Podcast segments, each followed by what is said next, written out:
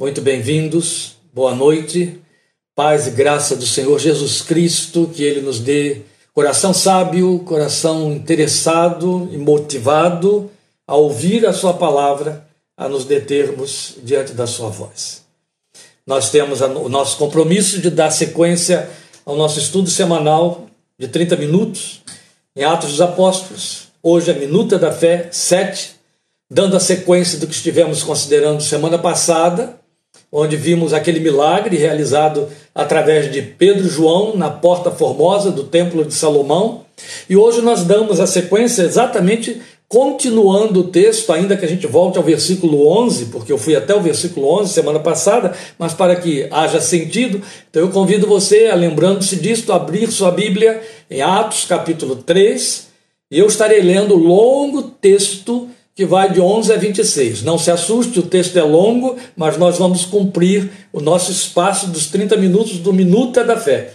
De maneira que a leitura vai ser feita porque toda a abordagem inclui esse texto inteiro que temos. Não é para concluir o capítulo, esse não é o nosso compromisso, mas para dar procedência ao estudo, à proposta da avaliação daquilo que eu chamo de atos dos discípulos ato do Espírito Santo através da igreja, através dos discípulos. Então, abrindo nossas Bíblias, em Atos 3, lendo a partir do versículo 11, por favor, me acompanhem.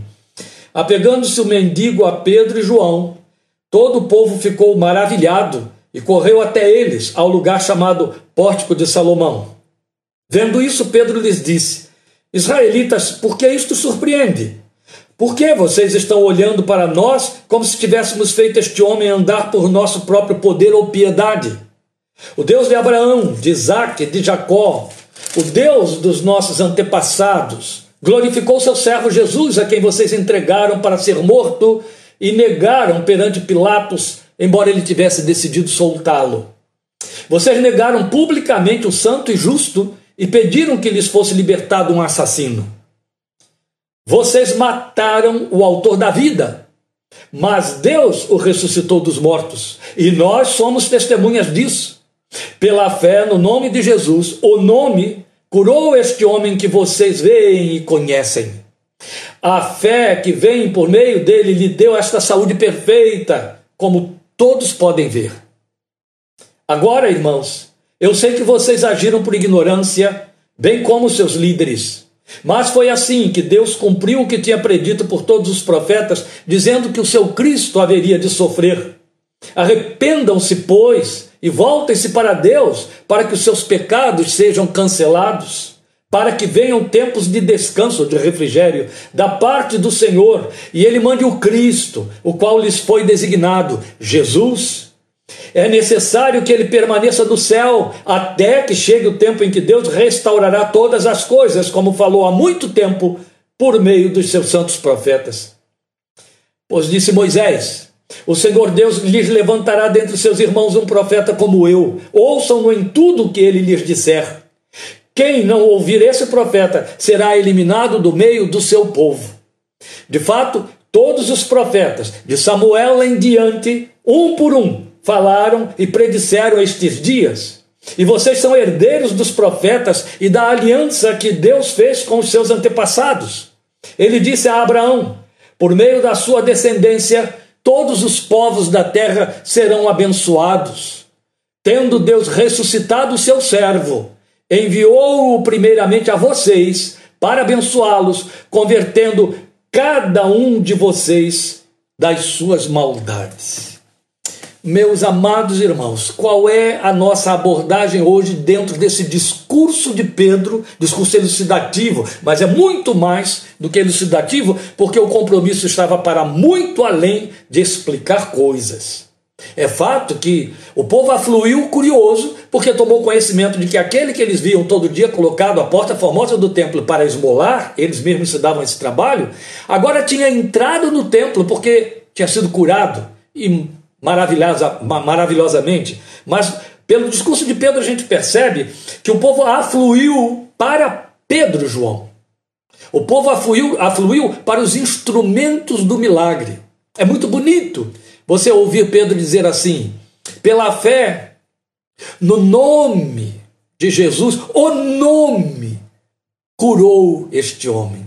É bonito isso, porque hoje, nos dias de hoje, os judeus que perderam o som do nome de Deus e por conta de um excesso de zelo, e aí perderam, de forma que a cada vez que eles encontravam o nome de Deus nas Escrituras, eles o saltavam ou substituíam. É popular a gente ouvir ainda hoje os judeus se referirem ao nome de Deus como Adonai, para não ter que pronunciar o nome que hoje se tornou impronunciável, mas na modernidade, mais corriqueiramente, na literatura é, judaica, na literatura judaica moderna, Deus é referido como o Eterno ou Hashem, o nome.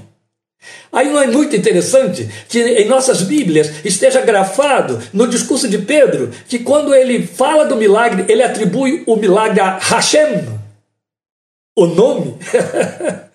Por quê? Jesus é Hashem, Jesus é o nome, é o Deus encarnado. Isso é bonito, mas não é este o propósito da nossa abordagem. O que nós queremos, dentro do discurso de Pedro, é avaliar o fato de que temos aqui a mensagem da voz, que tecnicamente os estudiosos, os teólogos, usaram uma palavra grega, do grego koiner, ainda existe hoje, mas ela hoje tem uma é, pronúncia diferente, embora a grafia seja a mesma, no grego moderno, mas uma palavra que ficou técnica porque ela traduz pregação. Por que, que eles tecnicalizaram a palavra pregação do grego do Novo Testamento.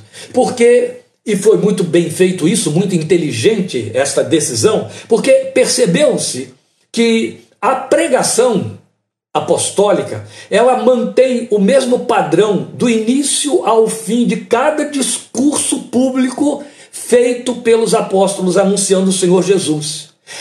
Por conta disso, ficou-se, tecnicamente, ainda hoje, usando-se o, o verbo, o vocábulo original que foi traduzido por pregação. No grego atual é kirigma. No grego antigo era kerigma. Mas, por razões aí que vamos deixar passar, é, convencionou-se dizer kerigma. Então, se eu ficar falando aqui kerigma, kerigma, as pessoas vão achar que eu estou sendo pedante. Mas é importante, e eu quero cumprir isso aí, que a gente defina bem o querigma como sendo a identificação da pregação da igreja primitiva ou da pregação apostólica. Por quê? Porque, da mesma maneira como temos vindo observando desde o capítulo 1, não foi dada à igreja autoridade alguma para fazer mudanças da essência. Logo, a essência do querigma, o querigma, o querigma, o querigma, ele tem de permanecer, ele tem de continuar. O texto é longo, mas eu dele quero apenas pontuar as máximas dessa pregação de Pedro, do querigma de Pedro, após o milagre. Porque o que se entende é isso. Há uma pregação apostólica que a igreja precisa cumprir até o último de seus dias. Ou seja, a caracterização da pregação da igreja apostólica no seu nascedouro e que teria de ser, por conseguinte, tema e teor das pregações da igreja no decurso dos séculos, o que nos alcança hoje, para manter o que? Sua legitimidade, o seu credenciamento, a sua credibilidade. Uma vez que o querigma é a mensagem que a voz que fala na igreja transmite. Ora, o que, que eu quero dizer com isso? O que eu quero dizer com isso é que se você abre mão do querigma, não encontra mais o querigma, você tira a revelação do centro e a igreja perde a sua essência, a sua característica, inclusive deixa de ter funcionalidade como igreja. Lamentavelmente, estamos vivendo essa realidade, cada dia crescendo mais. Mas vamos aos pontos principais do querigma. Veja, como introdução a esses pontos, eu chamo a sua atenção para uma fala significativa neste discurso, já aí no verso 12, que você pode ver no verso 12. É quando Pedro é, se dirige ao povo e pergunta: por que vocês estão olhando para nós como se tivéssemos feito este homem andar por nosso próprio poder ou piedade? Aqui me chamou a atenção uma coisa interessante, mas é, é de dupla ordem o que me chamou a atenção. O fato de Pedro desviar a atenção que percebia estar sendo dirigida a ele e a João da parte do povo para o Senhor Jesus, que foi quem de fato realizou o milagre. é um vício, é, uma, é, uma, é um procedimento comum e repetitivo da natureza humana querer endeusar homens para poder dar visibilidade às coisas transcendentais e não ter que esperar e ver pela fé que vê o invisível, entendeu? Por isso que eu preciso ter figuras, eu preciso ter gente, eu preciso ver um profeta, alguém cheio de dons, alguém que eu possa chegar a usufruir de alguma coisa para que eu possa ter uma realização visível de Deus. O nome disso não é fé. Vamos tocar para frente. Pois bem, esta é a primeira coisa. Pedro desvia a atenção do povo que estava sendo voltada para eles dois para aquele que de fato realizou o milagre, que era o Senhor Jesus. Depois, me chama a atenção o fato de que isso contrasta totalmente com aquela fala ouvida no verso 4, quando ele disse àquele homem aleijado: Olha para nós. Não é interessante? Ali ele chega para o homem e diz: Olha para nós. Aqui ele chega para a multidão e diz: Por que vocês estão olhando para nós? Isso reforça nosso argumento anterior, lá em minuta 6, né? minuta da fé 6, de que ele provocou um ponto de contato naquela ocasião, uma visibilização de identidade do homem-pessoa com a igreja-pessoa, e não por pretender chamar a atenção sobre eles. Eu creio que a teologia, a filosofia, é, é, confissão de João Batista seria muito bem-vinda se prevalecesse na vida dos crentes dotados de recursos espirituais, dons de sabedoria, dons outros de maravilhas, quando João assume, convém que ele cresça que eu desapareça, que eu diminua mais. Pedro está nos dando prova disso aqui mais uma vez. Mas vamos agora aos pontos querigmáticos. Nós temos aí, primeiramente, o que é que. Veja bem, eu quero esclarecer isso aqui para que a gente não atropele as coisas. Quando eu falo de pontos querigmáticos, eu estou te chamando a atenção para o fato de que vamos provar aqui no discurso de Pedro, o querigma de Pedro, que esse padrão vai prevalecer na história da igreja que o livro de Atos apresenta para nós, ainda que o discursador seja Paulo, outra hora Pedro, outra hora João, não importa quem seja. Mas o discurso vai manter esse padrão. Então vamos a esses a esse teor que tem esses padrões aí. Então, primeiramente, a apresentação de Cristo e sua obra, que pode ser visto nos versículos 13 a 16. Eu não vou repetir a leitura, mas você pode grafar aí na sua Bíblia, no seu caderno, no seu é, caderneta de apontamento, se você estiver acompanhando esse estudo com detalhes, para que você verifique depois. Ele primeiro apresenta Cristo e a sua obra, é o que você tem aí nesses quatro versículos, 13 a 16. Então aqui fica em realce a pessoa de Jesus a sua pertinência profética. Por quê? Porque ele vai apresentar sua morte na cruz e o veículo pelo qual ele, o Senhor Jesus, opera, a fé. E sobre isso nós temos que falar um pouquinho. Mas não menos importante, a ênfase dada pelo apóstolo ao fato de que essa fé veículo tem origem em Cristo. É isso que ele diz no versículo 16: a fé que vem por meio dele. Como isso é bonito! Porque você vai encontrar isso na pena de Paulo, na doutrinação de Paulo à igreja. Vai ver Tiago também falando isso. A fé que uma vez por todas foi dada aos santos. A um é dado pelo Espírito da fé, também como dom.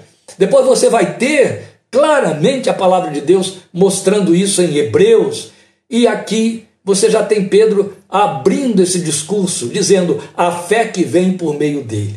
Veja, é importante isso, porque faz uma distinção entre a fé nele e a fé que vem dele, entende? Não é só a fé nele, mas a que dele procede, concordando com o ensino de Hebreus 12:1 que diz o quê? Que Jesus, e ela, o texto de 12:1 de Hebreus anuncia Jesus como autor e consumador da fé, o Senhor Jesus, autor e consumador da fé.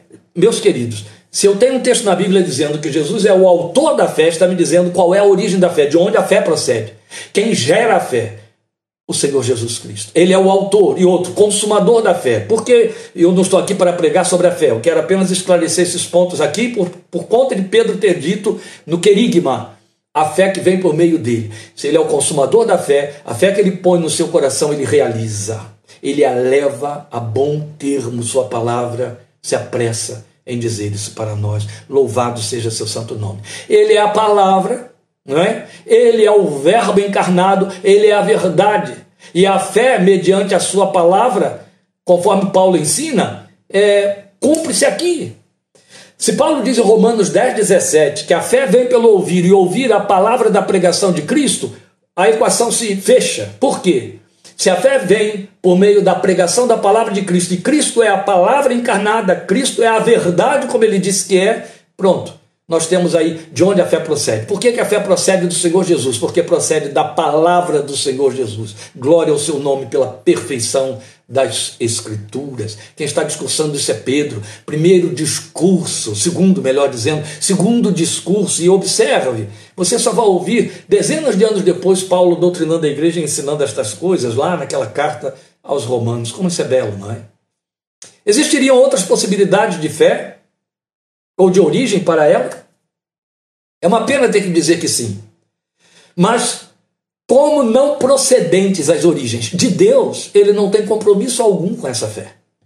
E aqui vale dizer que emprestar o vocábulo fé a tais práticas é agredir o significado moral que fé tem como confiança. Porque, em resumo, você pode entender fé como sendo confiança plena, confiança que produz entrega, rendição, meus amados. Isso é fé. Mas existe o que se entende por fé, que na verdade seria nada menos que fé por influência ou convencimento filosófico, psicológico, religioso. Existe. Também a fé como energia mental, muito popular entre os esotéricos. Outro tanto, a fé como investimento da vontade realizadora, que é outra forma dissimulada de energia mental, mas muito popular, muito em voga entre os que seguem os postulados variados da teologia da prosperidade, o braço esotérico da confissão evangélica em nossos dias. Mas essa fé é uma fé que se pretende mágica, e conquanto se utilize aí de verbetes bíblicos para se passar por evangélica, não tem conteúdo da revelação moral de Deus. Não tem. Não passa de autoassumição de poder transcendental ou exercício de pensamento positivo. Se chega a funcionar, isso não faz dela expressão da verdade de Deus. Logo, redunda em falácia, porque tem a pretensão de exigir a ação divina, determinar que ocorra nos seus termos do tamanho que quer. É muita pretensão, mas isso se, se auto-apregoa como fé, mas está longe de ser fé. Começa que a Bíblia nos ensina em Hebreus, nós já tivemos a oportunidade de citar aqui, 11, 1, depois você pode conferir, leia direto de 1 a 6, e você vai ver ali algumas definições sobre a fé, já começa a dizer que é a certeza das coisas que se esperam. Mas não diz em nenhum momento que a fé determina para receber alguma coisa. Vai mostrar como exemplos de sua funcionalidade homens e mulheres que receberam e que também perderam por meio da fé. Lindo isso. Eu acho que é um, esse povo ocupou um lugar tão falso na, na, na ideologia de fé que vira um deboche à luz da palavra de Deus, como se Deus desdenhasse deles. E a Bíblia diz nos Salmos que Deus desdenha de alguns mesmo. Mas o que eu quero lhes dizer é o fato de que, em nenhum momento, essa fé que nos é ensinada, especialmente em Hebreus 11, diz que ela foi dada a você para que você fique recebendo. Ela já começa dizendo que a fé oferece. O texto já começa apresentando como primeiro personagem de fé Abel, dizendo: pela fé ofereceu a Deus sacrifício melhor do que Caim. Ó, a fé começa oferecendo, depois ela obedece, por último ela recebe. Vamos guardar isso. Mas como eu disse, nosso propósito aqui não é falar sobre a fé, é falar sobre o querigma, teor da pregação de Pedro. Então vamos ao segundo elemento dessa pregação. Nós temos o querigma comprometido com as Escrituras. Você pode conferir isso no versículo 18. Ao lembrar ao povo que o Cristo de Deus cumpriu as profecias, e lá mais abaixo ele vai dizer, desde Samuel, todos os profetas sem faltar nenhum, achei bonito isso, não é? Ele remonta seus ouvidos à palavra, ou à memória da palavra profética. Porque a verdadeira pregação da igreja é procedente das Escrituras e delas se serve exclusivamente. É perigoso quando alguém tenta é, ocupar o tempo de um povo a quem quer edificar ensinando utilizando-se de letras de cânticos, de verbetes, de lirismo, de filosofias, que tenta encaixar dentro da Bíblia, mas a única coisa que não faz é pregar as Escrituras. Outro tanto, usar a Bíblia, contexto fora de contexto, isso tudo aí não faz da pregação uma pregação querigmática, devidamente autorizada ou bíblica. Então, Pedro está mostrando aí para nós que a verdadeira pregação da igreja, ela é procedente das escrituras, ela aponta para as escrituras, ela ensina as escrituras e delas se serve exclusivamente. Eu fiz esta ênfase neste advérbio para que fique gravado em nossos corações. Então ficam de fora filosofias e conceitos humanos, que são expressão do humanismo que a ninguém aproxima de Deus, ainda que faça essa falsa promessa. Em terceiro lugar, nós temos o ápice da proposta do querigma, o seu compromisso com o apelo ao arrependimento. Pedro não deixou se escapar de jeito nenhum. Aliás, vamos voltar a dizer aqui, domingo, quando estivermos pregando sobre pecados, se você estiver interessado a ouvir esta proposta de pregação que não é nada simpática nos dias de hoje, ninguém mais fala em pecado, que eu acho que ninguém peca mais, eu acho, não sei, né? Pensam que ninguém peca mais, por isso não se fala mais em pecado. Mas eu vou falar sobre pecado domingo, e uma das coisas que a gente considera, vai considerar, que eu estou já adiantando aqui agora por conta do que temos, é exatamente o fato de que o Novo Testamento, de, de cabo a pavio, de início a fim, ele atravessa toda a pregação e o seu ensino, convocando o povo, judeus e não judeus, ao arrependimento. Depois nós vamos ter as cartas pastorais, convocando a igreja, povo de Deus, ao arrependimento. Arrependimento é a tônica da revelação, é a palavra que abre o Evangelho, é a palavra que abre a pregação de João Batista, que precede na pregação do Senhor Jesus, é a palavra que abre a pregação do Senhor Jesus, é a palavra que abre a pregação de Pedro, de Paulo, de João e que fecha a revelação escrita. Então, o lugar do arrependimento no querigma é fundamental, é primordial, é inegociável. Não pode estar ausente da pregação da igreja. Todos os dias eu tenho de ser convocado pelo Espírito de Deus, e a cada vez que ministrar a palavra de Deus, levar à consciência do crente a necessidade de se arrepender. Porque estabelecemos o nosso arrependimento que nos trouxe a salvação pela fé na morte vicária de Jesus como sendo um pacote pronto que nos deixou absolutamente invictos. Aí não precisamos nos arrepender de mais nada, como se não pecássemos mais. Opa! Pois bem, vamos deixar esse assunto para domingo, mas o que eu quero é mostrar a você que Pedro vai aí apelar ao arrependimento, à consciência de pecados, à necessidade de reconciliação com Deus, porque é ponto inegociável, primordial no querigma. Isso está aqui exarado no versículo 19, você pode achar aí. Então o que é que você vai ter aí? Arrependimento, conversão. Ele fala da conversão, do voltar para Deus, que no grego é metanoia, mudança de pensamento. Que bonito, né? Isso é conversão. Consciência de pecado. Consciência de pecado. É isso que está aqui dentro, no versículo 19. Eu estou batendo aqui em cima da minha Bíblia, esquecendo que vocês não estão vendo, batendo com o dedo em cima. Quando eu digo aqui dentro, estou me referindo às Escrituras, escritas, às Escrituras sagradas. Quando a pregação da igreja abre mão do arrependimento, ela se torna inócua. Ela perde o seu compromisso missiológico de cumprir a máxima apostólica de que Paulo tratou em 2 Coríntios 5, de 18 a 20. Embora nosso tempo seja tão comprometido, eu vou ler o texto, porque citá-lo só, vá que você não procure depois, ou não saiba de cor, a gente perde, né? E aí empobrece a nossa abordagem, não vamos permitir isso. Então, segundo os Coríntios 5, de 18 a 20, o apóstolo Paulo diz assim para nós: tudo isso provém de Deus, que nos reconciliou consigo mesmo por meio de Cristo e nos deu o ministério da reconciliação. Ou seja, que Deus em Cristo estava reconciliando consigo o mundo, não levando em conta os pecados dos homens e nos confiou a mensagem da reconciliação. Portanto, somos embaixadores de Cristo, como se Deus estivesse fazendo o seu apelo por nosso intermédio. Aí ele faz: Por amor a Cristo lhes suplicamos, reconciliem-se com Deus. Esta mensagem é o compromisso que a igreja tem.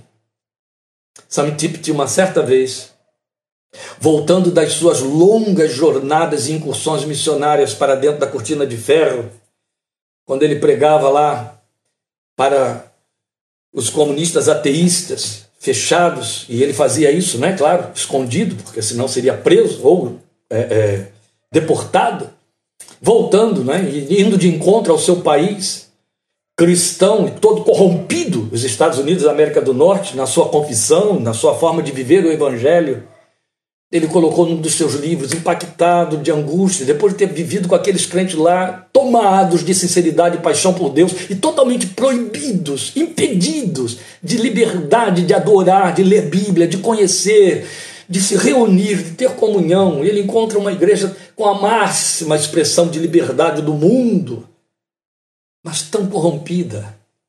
E aí eu lembro de Sam Tipton ter escrito no seu livro, eu acho que era um livro digno de adoração é hora dos arrependidos se arrependerem. Não pode faltar lugar de arrependimento na pregação cristã. Em último lugar, o querigma se ocupa de anunciar a segunda vinda de Cristo ao mundo, a parousia. Você vai ter isso aí nos versos 20 a 23. E aqui fica sublinhado o dia do julgamento. Aí você vai dizer, mas aonde, pastor? Você viu aí o dia do julgamento?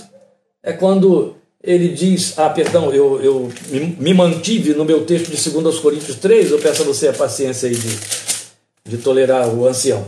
É, o que você tem aí? É no versículo 22. Pois Deus disse, pois, Deus, pois disse Moisés, perdão, o Senhor Deus lhes levantará dentre os seus irmãos um profeta como eu. Ouçam em tudo o que ele lhes disser. Aí no versículo 23.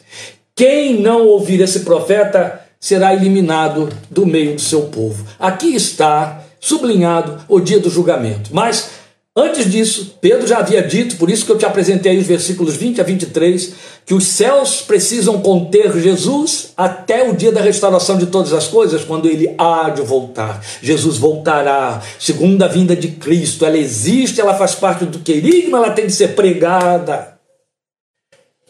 Alguns que estão aí na tela são meus contemporâneos da minha conversão 40 anos atrás, 50 vai fazer ano que vem.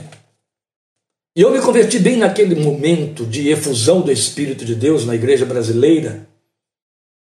E para onde o Espírito de Deus estava levando a igreja com tanta ênfase e ansiedade para pensar, pregar, cantar, orar, fazer vigílias, proclamando a segunda vinda de Cristo, a volta de Jesus.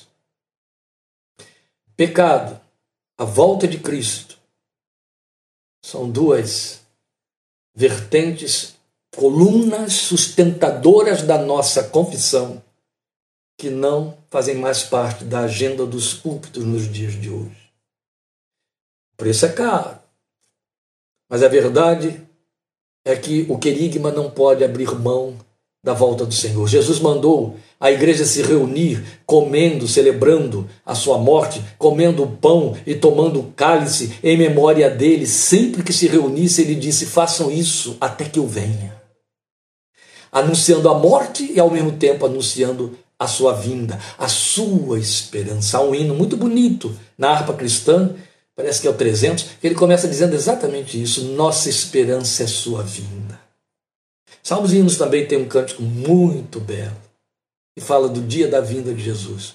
Mas não se canta mais hinos, né, inclusive? E aí, os cânticos avulsos que temos, opa, difícil você pensar, pescar algum que fale sobre a vinda do Senhor. Daqui para frente, depois do versículo 23, a conclusão do querigma pontua o referendamento escriturístico da obra de Cristo e o apelo reforçado ao arrependimento dos pecados. Então encerra com apelo ao arrependimento dos pecados. Nesses dois minutos finais, eu quero fechar dizendo isso para você, meu querido. O que depreendemos do querigma, ou querigma, ou quirigma, como falam os gregos nos dias de hoje, que se repete nas muitas outras formas de pregação pública vistas aqui em Atos, eu já tinha dito isso um pouco antes, através de Paulo na sua missão pelo mundo antigo, através de Pedro, é que o querigma é a única proposta de proclamação da igreja ao homem no mundo.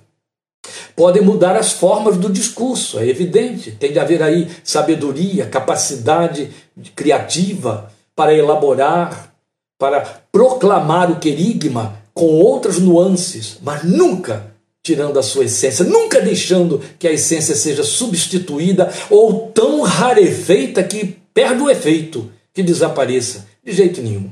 A essência do querigma, o seu propósito, deve ditar, deve permear, deve conduzir qualquer que seja a forma que se lhe dê em termos de pregação e serviço cultico, serviço de proclamação do Evangelho por parte da Igreja do Senhor Jesus, seja coletivamente, seja individualmente.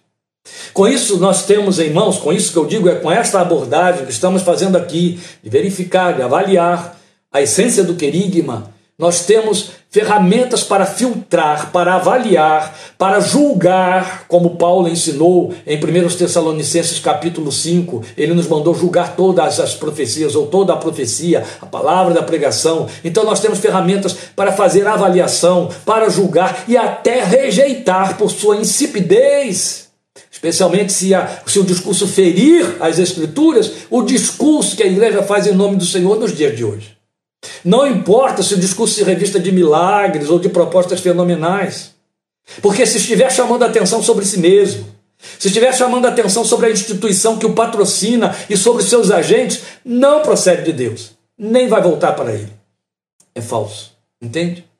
A pregação da Igreja de Cristo é querigmática, não tem outra proposta, não há outra cartilha. Ou então não passa de discurso de sabedoria humana. A nossa fé depende da voz de Deus que fala por meio da Sua palavra. Amém? Glória ao Senhor por isso. Na próxima quarta-feira, querendo Deus, Minuta da Fé 8, nós vamos entrar no capítulo 4. O julgamento de Pedro, João, esses mesmos dois aqui, pelo Sinédrio, pelos sacerdotes de Jerusalém e as coisas bonitas que acontecem ali.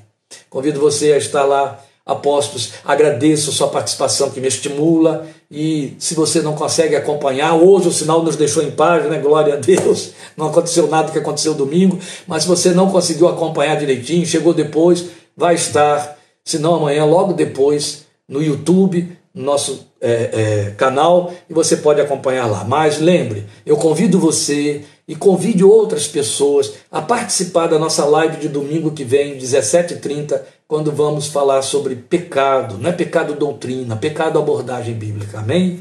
Deus te abençoe e te fortaleça. Prazer muito grande ver essas carinhas tão queridas aqui nos circulando aí, nos circundando através da tela. Deus te abençoe e até lá, em nome de Jesus. Amém.